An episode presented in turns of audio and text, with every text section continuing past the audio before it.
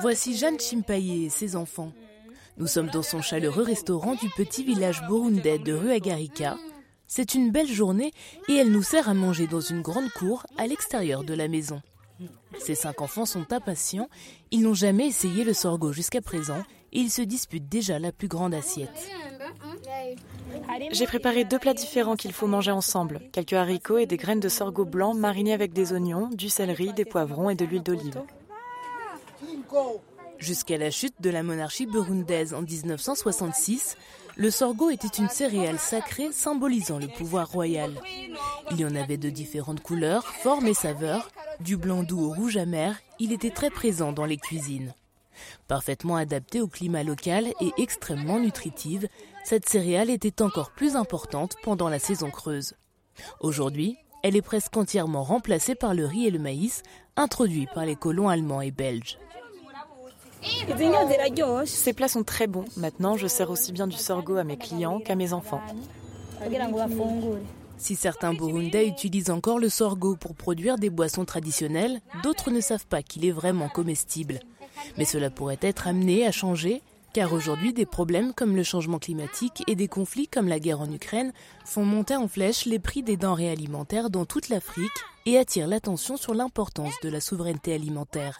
Les amateurs de sorgho comme Jeanne pourraient bien voir cette céréale réapparaître dans les assiettes.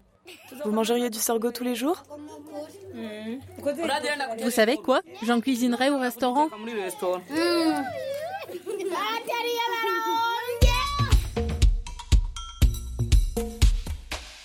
Je suis Pascal Maïkenia et vous écoutez La Surprise du Chef, une série originale de Renews qui vous plongera dans un monde de saveurs oubliées.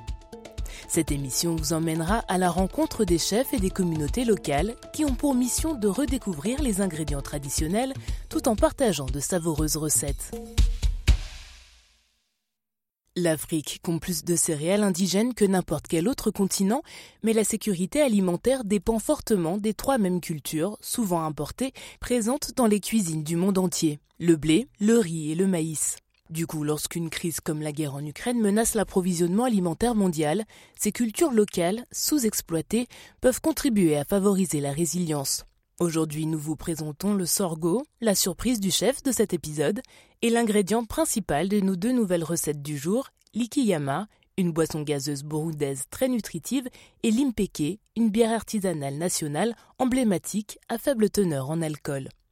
Dans les grandes villes européennes comme Londres ou Paris, on trouve généralement de la farine de sorgho ou du sorgho complet dans les magasins de produits diététiques ou exotiques. Notre récit sur le sorgho commence à Ruagarika, un village burundais qui se trouve dans la province de Chibitoke, situé au nord-ouest du Burundi, près de la frontière avec la République démocratique du Congo. Cette localité vit essentiellement de l'agriculture et de l'élevage. Nous rencontrons ici une femme qui a découvert cette céréale loin de chez elle et nous observerons en quoi cette découverte l'a aidée à traverser une période très difficile de sa vie, mais pas que. Je m'appelle Jeanne Chimpaye.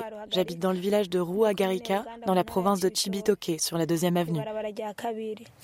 Je suis née dans ce même village en 1982. Mon père était un éleveur de vaches. Nous buvions suffisamment de lait, nous mangions à notre faim, nous ne manquions pas de vêtements. Mes parents travaillaient beaucoup dans les champs pour subvenir à nos besoins. Jeanne a gardé de bons souvenirs de son enfance jusqu'au moment où une crise politique a bouleversé sa vie.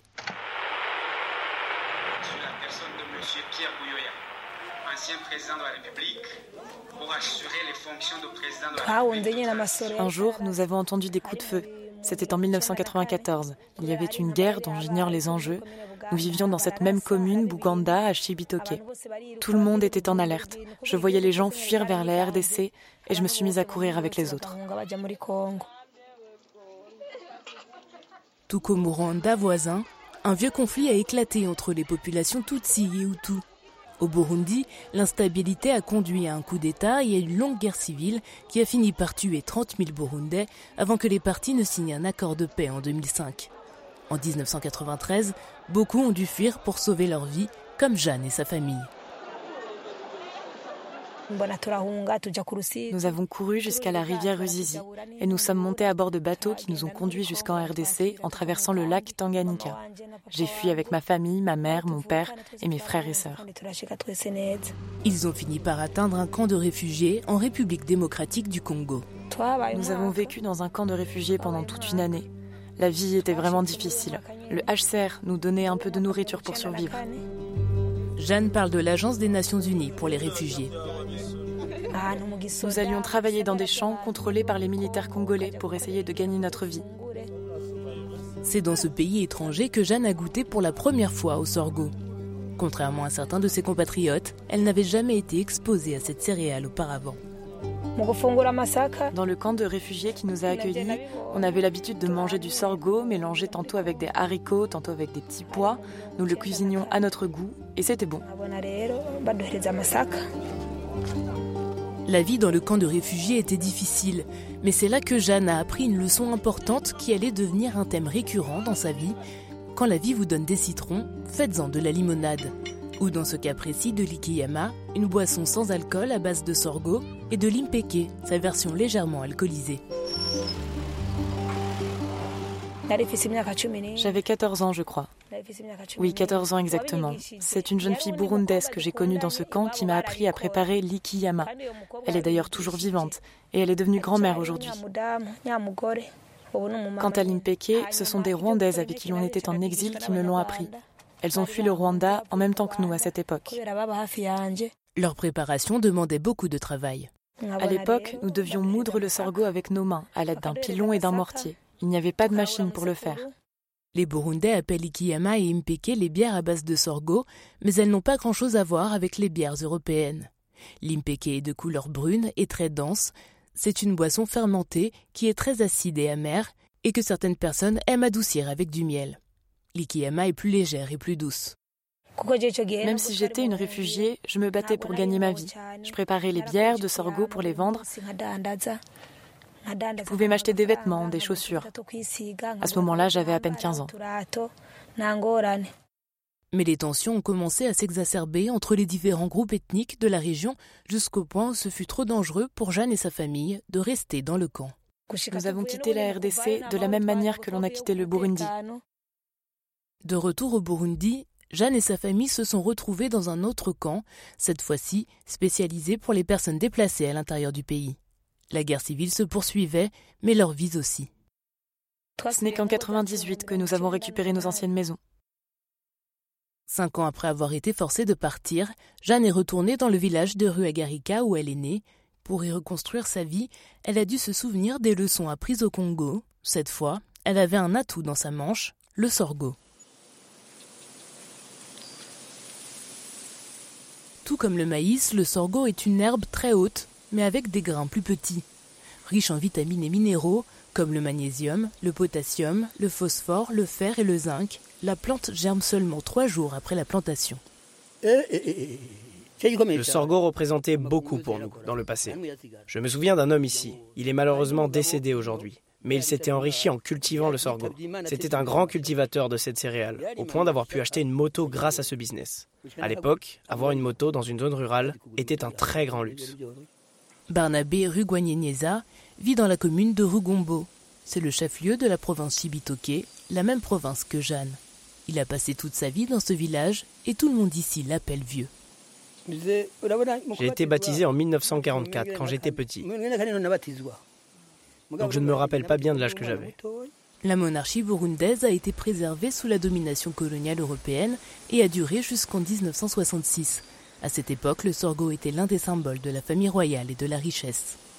Il existait même une superstition locale selon laquelle un bébé royal né avec des graines de sorgho dans les mains deviendrait le futur roi du Burundi.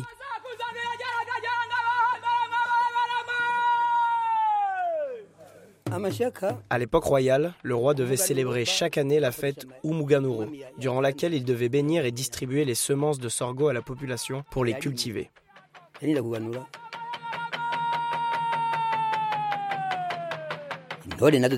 C'était une grande fête. Les gens dansaient au rythme des tambours. À la fin, tout le monde rentrait avec une poignée de sorgho offerte par le roi, qu'il mélangeait avec leur propre sorgho pour semer. Le sorgho était la principale céréale du pays et un aliment de base. C'était l'ingrédient clé des boissons fermentées, des bouillies et diverses autres préparations. La bière artisanale de sorgho, l'impeke, avait une signification particulière lors des célébrations. Après la récolte, le sorgho était stocké dans des greniers pour être distribué à la population en cas de famine. Mais au fil du temps, la prédominance du sorgho et de sa production a considérablement diminué.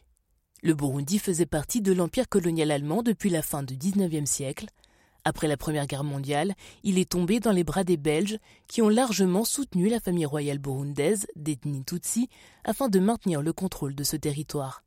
Aux grandes dames de la majorité Hutu, moins riche. Au début des années 60, le Burundi est devenu une monarchie constitutionnelle qui n'a pas réussi à apporter la stabilité politique au pays. Enfin, en 1966, le dernier roi du Burundi, Mwambutsa Bangirijenge, a aboli la monarchie suite à l'assassinat de son fils, le prince Louis Ragazoré. C'est à partir des années 70 que le maïs et le riz sont venus remplacer le sorgho, mais selon Espérance Abindavi, chercheuse sur le sorgho à l'Institut des sciences agronomiques du Burundi, cette céréale est toujours ancrée dans l'identité culturelle burundaise. C'était une culture symbolique qui légitimait le pouvoir du Burundi. Mais actuellement, c'est une culture importante au niveau social, surtout dans le milieu rural, où la bière de sorgho est produite pour les fêtes de, de mariage, les fêtes de... beaucoup de, de, fêtes au niveau social. Traditionnellement, les invités se réunissent autour d'une grande jarre remplie d'impeke et y trempent ensemble leur paille en symbole de leur unité. Le sorgho revêt une autre importance pour le Burundi. C'est une des cultures qui peut aider à améliorer la sécurité alimentaire le sorgho fait partie des cultures qui résistent à la sécheresse. C'est pas une qui est, qui est trop touchée par rapport au maïs. Ça, c'est un point. Le Burundi est un pays enclavé d'Afrique de l'Est. Il compte 12 millions d'habitants. Selon le Programme alimentaire mondial, 52% des enfants de moins de 5 ans souffrent d'un retard de croissance et de nombreuses personnes dans les communautés rurales de malnutrition.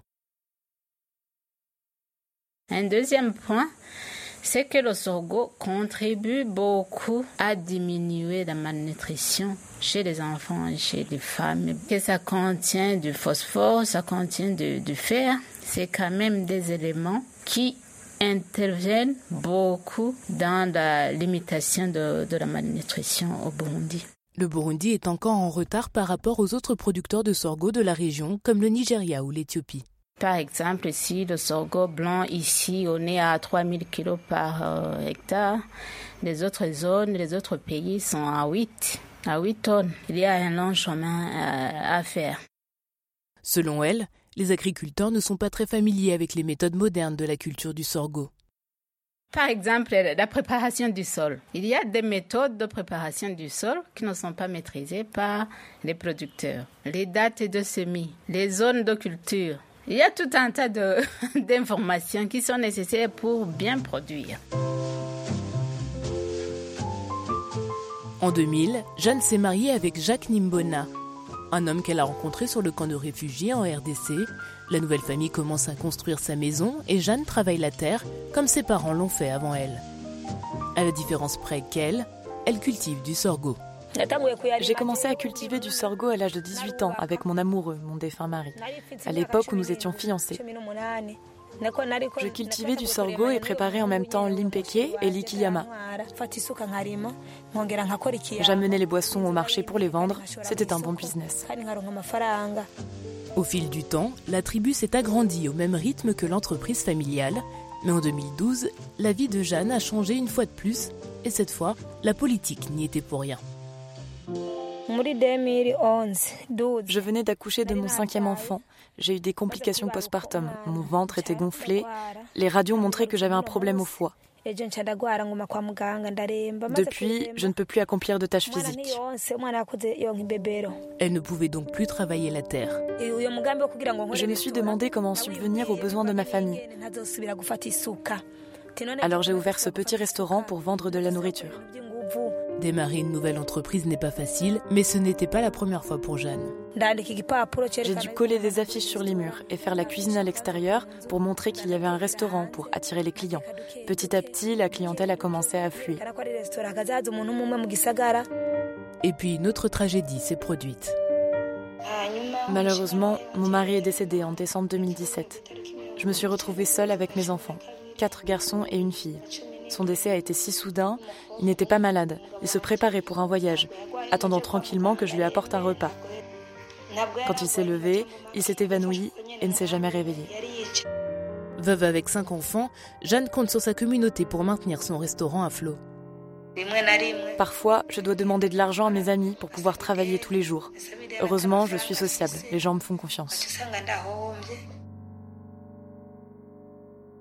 Un jour, les habitants du village sont venus chercher Jeanne. Un agronome de l'ONG panafricaine Inades Formation cherchait des restaurateurs à Ruagarica.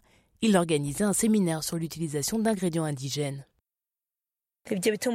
On nous a appris à préparer des beignets et de la bouillie de haricots, ainsi que du sorgho blanc. Inades nous a encouragés à cuisiner ces plats dans nos restaurants. Cette formation l'a fait retomber amoureuse de sa céréale préférée. Ces séminaires m'ont ouvert les yeux et m'ont encouragé à continuer à cuisiner le sorgho. Ils m'ont également montré l'importance de sa culture et de sa transformation. Je suis convaincue que je ne peux pas arrêter de faire de l'impiqué, car cette boisson est précieuse et importante pour la culture burundaise. La formation de restaurateur n'était qu'un élément du plan visant à relancer la production de sorgho. Inades a encouragé les agriculteurs à revenir aux cultures locales et à utiliser les méthodes agricoles traditionnelles. Voici Audace Ndikumana, directeur du programme. À la place de cette agriculture conventionnelle, comme on dit, on utilise l'agroécologie, c'est-à-dire une agriculture qui utilise autant que possible les méthodes naturelles, les intrants organiques, agroécologiques locaux et qui ne détruisent ni la nature ni la santé humaine. Les avantages sont multiples. Premier avantage, c'est que à chaque saison culturelle, nos agriculteurs ne font pas appel à l'extérieur. La plupart des semences produites en masse et ayant une valeur commerciale comme le maïs ou le riz proviennent d'une poignée d'entreprises qui encouragent les agriculteurs à planter des monocultures. Cela signifie que pour obtenir des rendements plus élevés, les producteurs utilisent leurs champs pour faire pousser une seule plante année après année. Cette pratique peut avoir un coût pour l'environnement car elle prive la terre de ses nutriments et oblige les agriculteurs à utiliser des engrais chimiques. Cela signifie également que des cultures sous-utilisées comme le sorgho disparaissent. Parmi les cultures que nous avons mis en avant au niveau du Burundi, c'est le sorgho effectivement et le haricot. Pourquoi le choix de ces cultures? Parce que vraiment ils sont d'une importance capitale. Si on se focalise sur le sorgho, le sorgho est, est très important sur beaucoup de points de vue. Au point de vue alimentation, au point de vue économique, mais au point de vue socioculturel. Le changement climatique constitue un autre défi. Le climat a complètement changé. Nous connaissions euh, d'ailleurs des, variétés de cycles longs qui pouvaient euh, durer 5 à 6 mois pour avoir des récoltes.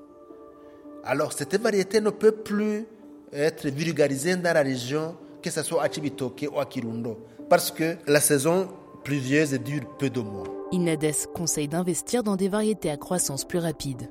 Nous conseillons nos, populations accompagnées à chercher de, de, nouvelles variétés, de cycles courts, qui peuvent donner des, des, des produits à la récolte en déjà trois mois. Les agriculteurs apprennent à produire du sorgho dans deux régions du Burundi, Chibitoke et Kirundo. À Chibitoke, ou Vijan, Inades travaille avec plus de 300 agriculteurs et restaurateurs. Et depuis 2018, les taux de production de sorgho chez les agriculteurs participant au programme sont passés de 300 à 500 kg par saison et par ménage. Notre journaliste Clarisse Chaka est au restaurant de Jeanne pour apprendre à préparer les boissons ancestrales à base de sorgho. Aujourd'hui, je vais préparer deux boissons, l'ikiyama et l'impike. Mélanger du sorgho et de la farine de maïs grillée, pour un kilogramme de farine de sorgho, utilisez environ 80 g de farine de maïs, préalablement grillée dans une poêle chaude. Il faut faire bouillir de l'eau. Disons que pour 20 kg de farine, vous devez faire bouillir 3 litres d'eau. Pour un kilo, il faut donc environ 100 ml d'eau bouillante. Ensuite, vous mélangez la farine de sorgho avec la moitié de la quantité de farine de manioc. Lorsque l'eau bout, versez-la dans cette farine et mélangez-la bien, comme si vous faisiez de la pâte. Ajoutez encore de l'eau. Ensuite, ajoutez un peu d'eau jusqu'à ce que le produit soit bien mélangé. Puis il faut ajouter encore de l'eau pour que ça prenne la forme de la bouillie. Enfin, il faut prendre une très petite quantité de farine de sorgho et la mettre dessus. C'est la fin de la préparation. On laisse reposer la solution pendant quelques jours, environ 48 heures. Ce mélange fermenté est la base de l'impeke et de l'ikiyama. La différence entre l'impeke et l'ikiyama réside dans la quantité d'eau qui est ajoutée à la fin. L'impeke est plus concentré que l'ikiyama. Jeanne avait déjà préparé une partie du mélange à l'avance. On va commencer par l'impeke. Je verse l'eau bouillie dans la farine que j'ai pétrie avec de l'eau juste avant. Je la mélange avec ma main.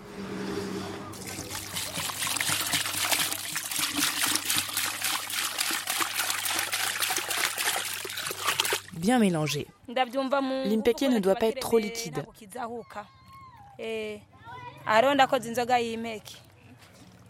Si je veux que mon impeke soit alcoolisé, j'ajoute une demi-bouteille de bière et une poignée de farine par-dessus. Utilisez n'importe quelle bière. Maintenant que j'ai fini de préparer l'impeke, je ferme bien le seau, je réserve le tout et demain la boisson sera prête. Mettez-le dans un endroit chaud pour faciliter la fermentation. Pour préparer l'ikiyama, ajoutez du sucre à la base et doublez la quantité d'eau. L'ikiyama est une très bonne boisson qui étanche la soif aussi bien que l'eau. Quand tu bois l'ikiyama, tu sens que tu n'as plus soif d'autres boissons. Elle est légère, sucrée, elle sent bon. Si tu prends l'habitude de la boire, tu n'auras plus envie de boire d'autres boissons locales comme la bière de banane. L'ikiyama a le goût d'un soda. Elle ne saoule pas car elle n'est pas alcoolisée. Jeanne est fière d'être l'une des rares personnes au Burundi à fabriquer des bières à base de sorgho, impeke et ikiyama.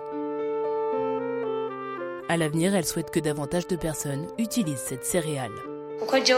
J'ai beaucoup de potentiel avec cette entreprise, mais les moyens me manquent. Si j'avais d'autres collaborateurs avec qui préparer ces recettes à base de sorgho, ce serait formidable car l'union fait la force. Nous pourrions développer l'entreprise. Mais son véritable objectif est d'inciter les gens à commencer à cuisiner avec la céréale. C'est pourquoi elle prépare de temps en temps aussi des plats à base de sorgho. Le sorgho, je le cuisine aussi, mais pas tous les jours, car il est vendu cher. Beaucoup de gens d'ici ne sont pas trop habitués aux plats à base de sorgho, donc si je cuisinais ça tout le temps, j'enregistrerais une perte. Je dois donc les habituer progressivement à ce nouvel aliment. Premièrement, je dois faire en sorte de cuisiner le sorgho avec soin, d'y ajouter beaucoup d'ingrédients, de l'huile. Il faut l'assaisonner avec des oignons, de l'ail, du céleri, du piment, pour donner de l'odeur au plat. Beaucoup d'odeur. Il y a une autre épice appelée roumari que nous mettons habituellement dans les haricots. Vous pourrez la sentir à 100 mètres à la ronde. C'est cette odeur qui attire les clients. Et ces clients semblent se souvenir du goût des plats à base de sorgho.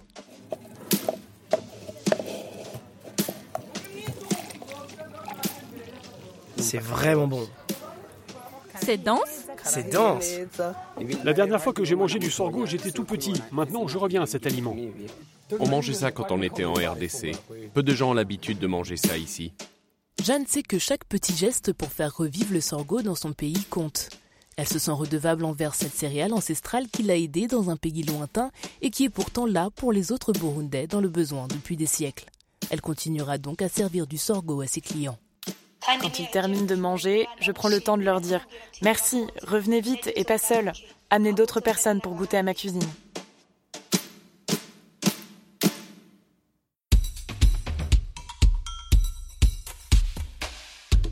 Le podcast La surprise du chef est créé par des passionnés de cuisine chez Euronews et pour ceux qui ont des papilles curieuses de saveurs du monde entier. Je suis votre présentatrice Pascal Maé Kenya et cet épisode est écrit et produit par mes collègues Ashling Niculin, Naira Davlachian et Martha Rodriguez Martinez à Lyon en France. Le reportage original a été réalisé par Clarisse Chaka à Bujumbura au Burundi. Notre rédactrice consultante est Catalina May à Santiago du Chili et notre consultante en journalisme de solution est Michel Foin à Paris. Le thème musical est signé Andy Robini. Le mixage sonore de cet épisode est réalisé par Hugo Pouillard. Notre coordinatrice de production est Louise Lehec et notre rédacteur en chef est Patrick Heary. Vous pouvez écouter cet épisode sur Apple Podcast, Spotify, Castbox ou toute autre plateforme de podcast. Pour plus d'informations sur la surprise du chef, rendez-vous sur notre site web fr.euronews.com. Si vous êtes anglophone, vous pouvez trouver une version de ce podcast en anglais intitulée The Star Ingredient. Le podcast La surprise du chef a été financé par le Centre européen de journalisme par le biais du programme Solution Journalism Accelerator. Ce fonds est soutenu par la fondation Bill et Melinda Gates.